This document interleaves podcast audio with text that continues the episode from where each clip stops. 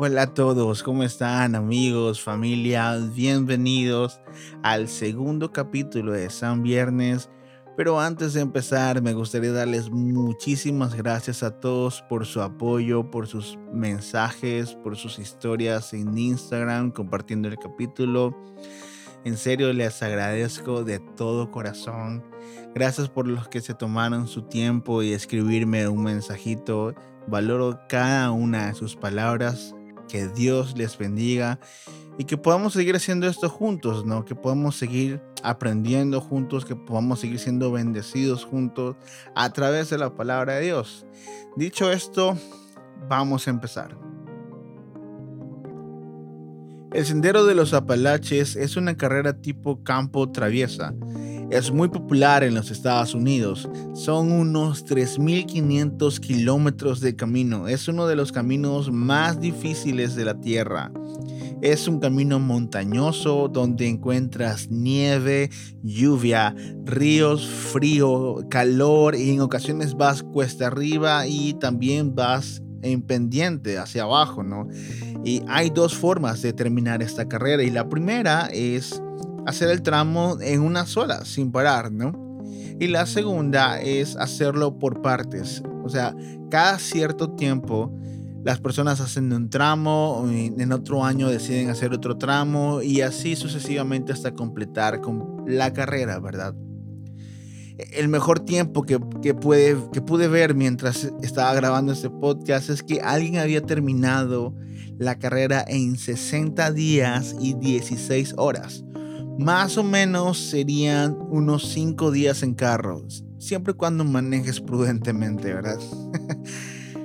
Pero este no es el caso de la persona que vamos a hablar el día de hoy, que es nuestro amigo Bill Irwin. Se llama Bill Irwin. Si quieres lo puedes googlear o lo puedes buscar en YouTube.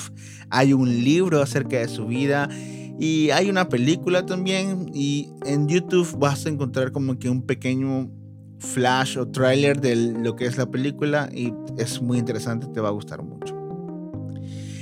A él le tomó cerca de ocho meses. Quizás no fue el primero en terminar esta carrera, evidentemente versus el, en los números del primero, tú dices, ay, pero ese demoró ocho meses, no es tan relevante.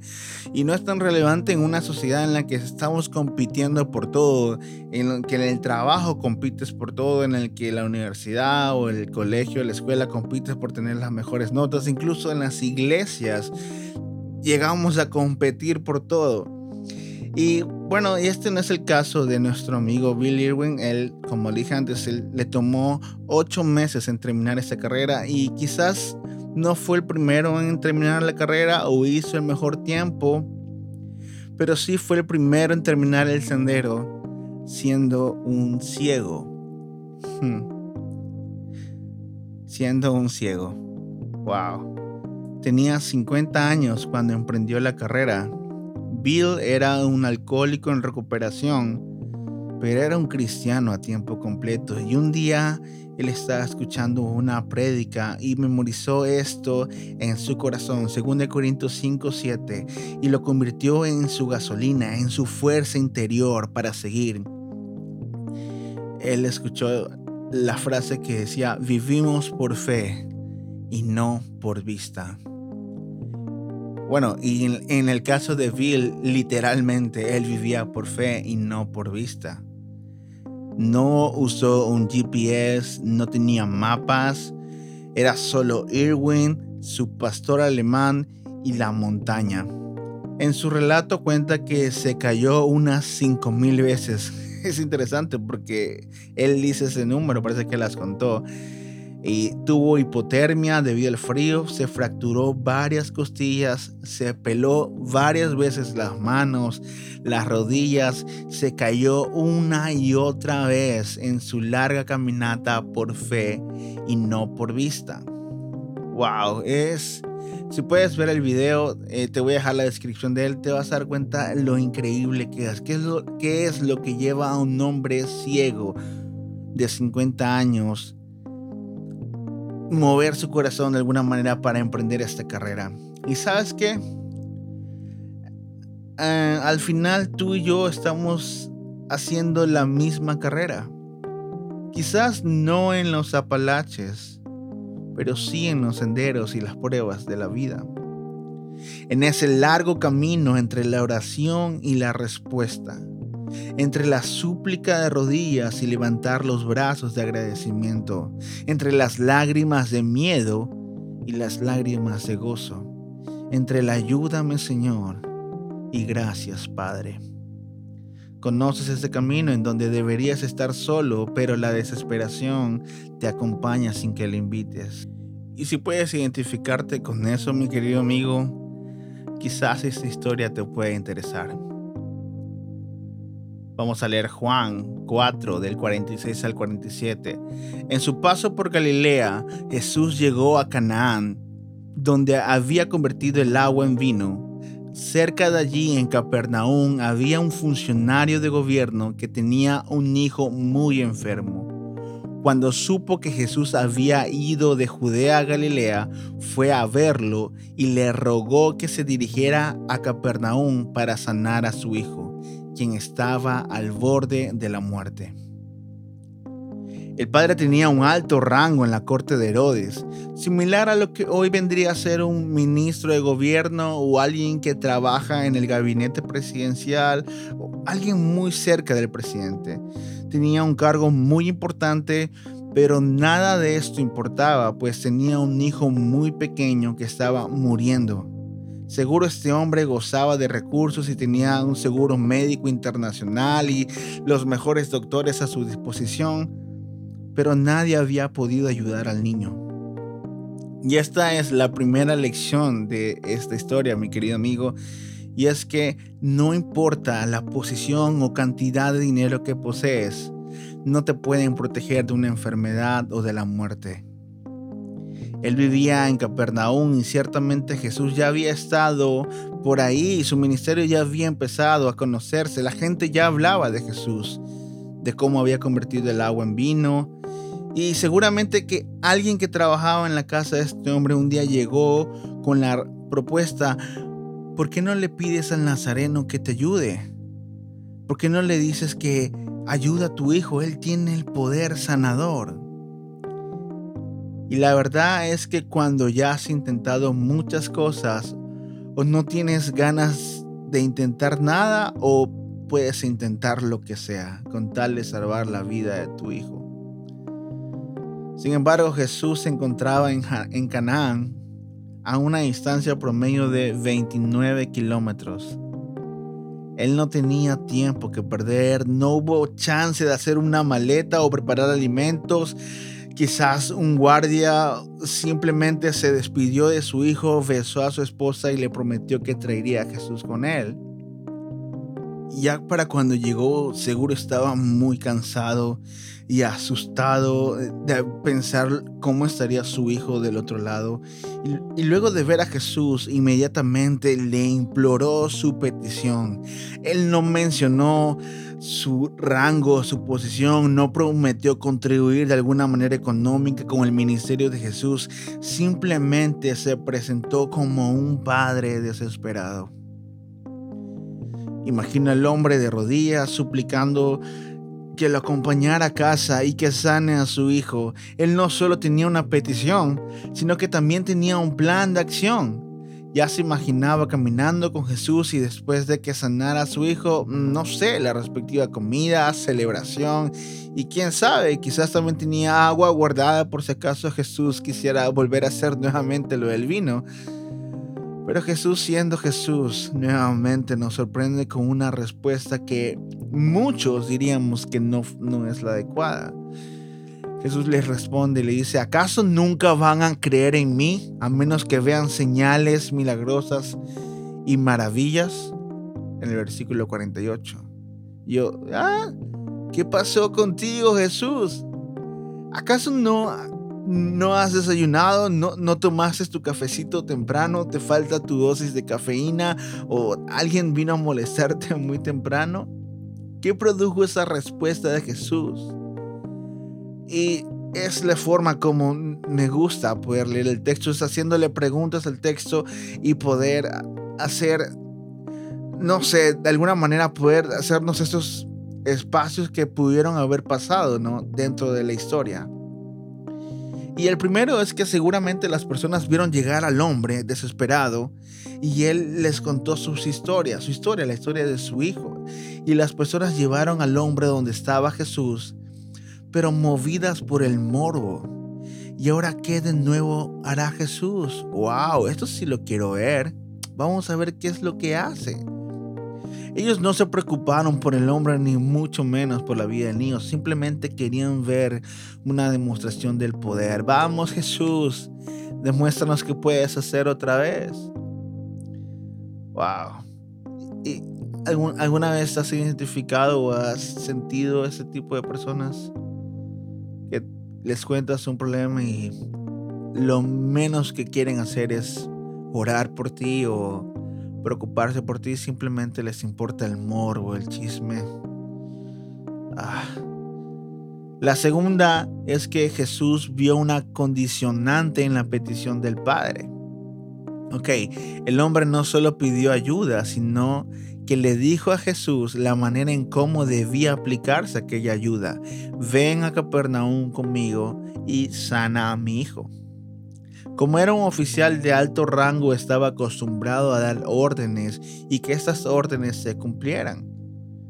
Mm, a lo mejor, no sé, te ha tocado trabajar con unas personas muy importantes y normalmente estas personas a veces no piden por favor y no te preguntan si puedes, sino que simplemente te dicen hazlo y tienes que hacerlo. Pero cualquiera que haya sido la razón, Jesús levanta una señal de advertencia contra esa fe que es dependiente de lo que ve, de lo que puede hacer. Esa fe que está acostumbrada a voy a creer cuando o si haces esto, entonces creeré. Esa fe es hermosa porque cuando brilla el sol, pero desaparece cuando llega la lluvia. Mi pastor dice que el dolor no es un elemento ajeno a la vida y es algo que a veces como cristianos nos cuesta entender. Creemos de que si seguimos a Dios y que si seguimos a Cristo, ah, nuestro, nuestro camino va a ser como Alicia y el País de las Maravillas. Y estamos en un error. El dolor no es ajeno a la vida, es parte de la vida, pero hay una diferencia muy grande en que tú decides caminar con Cristo o sin Él. Bueno, en el milagro del vino, Jesús recompensó la fe de María. Hagan todo lo que les diga. ¿Se acuerdan en el primer episodio? Pero aquí te dice, hey, cuidado, ese no es el camino. Ciertamente el padre no respondió a la advertencia. Su corazón estaba enfocado en su hijo que estaba a 29 kilómetros de distancia. Así que suplicó nuevamente, Señor, por favor, ven ahora que mi niño, mi niño pequeño está muriendo. Y Jesús respondió, ah, vete a tu casa, tu hijo vivirá. Qué chévere, ¿no? Jesús le contestó la oración del hombre. ¿O no? Él tenía una razón para alegrarse o a la final no era así. Recordémonos la respuesta que le había dado antes. ¿Acaso no van a creer nunca en mí? Y ahora les dice, allá, vete a tu casa. Tu hijo vivirá. ¿Realmente estaba, había sido hecho? ¿Realmente le contestó? ¿O simplemente quería deshacerse de él? El hombre le pidió a Jesús que lo acompañara, pero Jesús le responde, vuelve a tu casa. Y ese fue el momento de verdad para nuestro amigo. El momento en que iba a tener que caminar el camino más largo y amargo de regreso a su casa. No, no había la tecnología de ahora como, hey, confirmas, esa no. No, no, señor, vuélvele, inténtale de nuevo porque no, no, todavía no mejora. No había esa forma. Él no, él no podía saber si realmente su hijo se sanó o no y estaba a 29 kilómetros. ya había caminado 29 y tenía que caminar 29 de regreso. Y así que la oración fue hecha en Canaán, Pero la respuesta estaba en Capernaum. Y nuestro amigo tenía que tomar una decisión. Mm, quizás él se fue contento hasta su casa, cantando un playlist de alabanzas. Y cuando alguien se sana, ¿no? O mejor aún, decidió dormir ese día porque estaba cansado del viaje y ya mañana con tiempo desayunaba algo rico, luego pasaba comprando un par de recuerdos para llegar a casa y quizás, no sé, quizás podía encontrar una de esas botellas del vino que había convertido Jesús en Canaán, alguien lo había guardado y le estaba vendiendo. No lo sé. Pero si este hombre hizo esto, es muchísimo mejor persona que, que, que yo. ¿Qué hubiera hecho yo? Eh, Jesús, ¿estás seguro? ¿Estás seguro que no quieres venir conmigo y verificar que todo esté en orden? Mira, si quieres puedes llevar a la tropa esa que siempre te acompaña. ¿Sabes qué? Si quieres invita a 12 más. Te, te, prometo y te aseguro que mi esposa cocina riquísimo. Y es más, podemos hacer un asado, yo voy a hacer un bife espectacular, el término que tú quieras. No lo sé. ¿Qué tal si llegaba a casa y su hijo no había mejorado y Jesús ya no estaba en Canaán y se había ido a otra ciudad más lejos? Al final él decidió, en el versículo 50, el hombre creyó en la palabra de Jesús y se fue a su casa. Vamos a leerlo, 51. Mientras el funcionario iba en el camino, algunos de sus sirvientes salieron a su encuentro con la noticia de que su hijo estaba vivo y sano. Él les preguntó a qué hora el niño había comenzado a mejorar y ellos le contestaron ayer. A la una de la tarde, la fiebre de pronto se le fue. Entonces el padre se dio cuenta de que la sanidad había ocurrido en el mismo instante en que Jesús le había dicho, vuelve a tu casa. y tanto él como todos los de su casa creyeron en Jesús. Esa fue la segunda señal milagrosa que hizo Jesús en Galilea al volver de Judea. ¡Wow! Jesús había hecho un milagro a larga distancia. Así que ya saben quién inventó el teletrabajo. El milagro no solo estaba en la recuperación del niño, sino en la fe que iba a salvar toda esa casa. La sanidad física, claro que es un regalo hermoso, pero tarde o temprano el niño iba a morir. Así que el milagro es de corto plazo, pero el milagro de la fe, que toda la familia creyera que un nazareno era el Mesías, ese milagro fue eterno. ¿Y ahora qué me dices de ti? Te encuentras en un camino entre Canaán y Capernaum. Elevaste una oración y obtuviste una respuesta diferente a la que estabas planeando. Así que estás cogiendo fuerzas para poder caminar esos 29 kilómetros. ¿Qué hay en ese camino? El chiste aquí es la oración sin contestar. O sin contestar como la pedí. ¿Qué hacemos cuando pedimos a Dios y Él responde con un plan B? Cuando pides sanidad, pero el doctor dice que hay que hacer quimio. Cuando te enteras que van a pasar algún familiar a UCI o que vas a necesitar oxígeno. ¿Cómo encontramos la fuerza y determinación que tuvo nuestro amigo Bill Irwin para terminar la carrera sin ver? Solo por medio de la fe poder ver una solución. En serio, lamento mucho si te encuentras en esa situación ahora mismo. La vida tiene su cuota de momentos difíciles y es justo en esta temporada en la que estamos pasando donde muchas cosas difíciles hemos tenido que ver partir a familiares y amigos, a hermanos de la iglesia y hay muchas preguntas del por qué y el por qué. Y nuestro pastor hizo una serie acerca de Nehemías y la reconstrucción y dijo algo que me ayudó a entender mucho de las cosas que estamos pasando. Y él dice que el dolor no es ajeno al camino de la vida. Es un error pensar que porque seguimos a Cristo, porque amamos a Dios, porque vamos a una iglesia, nada malo nos va a suceder. Si alguien te enseñó eso, querido amigo, déjame decirte que no es verdad. Si puedes leer la Biblia y ver la vida de los apóstoles y la vida misma de Jesús, te darás cuenta que el camino es desafiante y lleno de obstáculos. No podrás encontrar un cuento de hadas, pero lo que sí encontrarás es la garantía en la que te dicen no te dejaré, jamás te abandonaré. Lo puedes encontrar en Hebreos 13:5. Encontrarás la promesa que Jesús estará contigo hasta el último día. Cuando el padre regresó a Capernaum, descubrió que la presencia de Jesús se había adelantado. Su oración fue contestada, sí, pero no de la manera en la que él pidió, sino en una manera diferente y abundante. Tal como lo vimos en el capítulo pasado, cuando Jesús entra, Él no se guarda nada.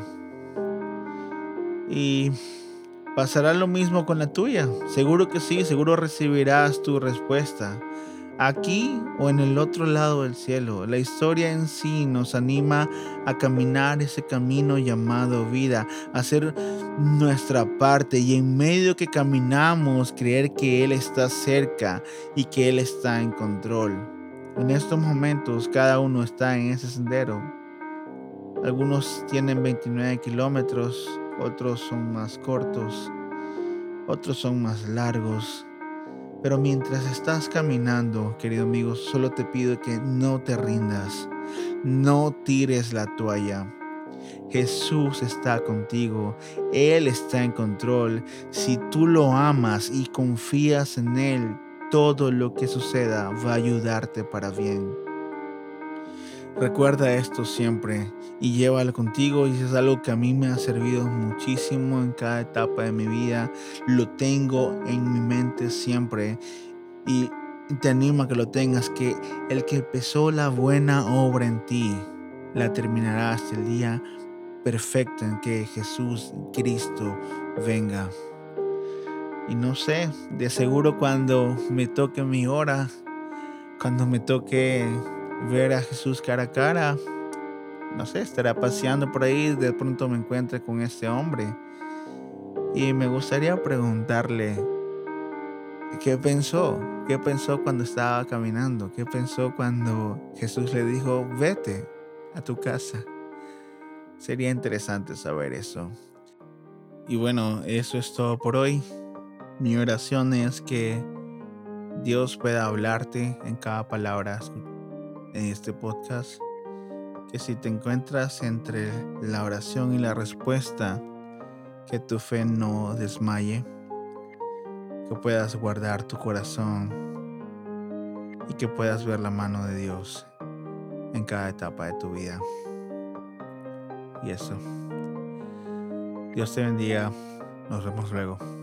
Bye.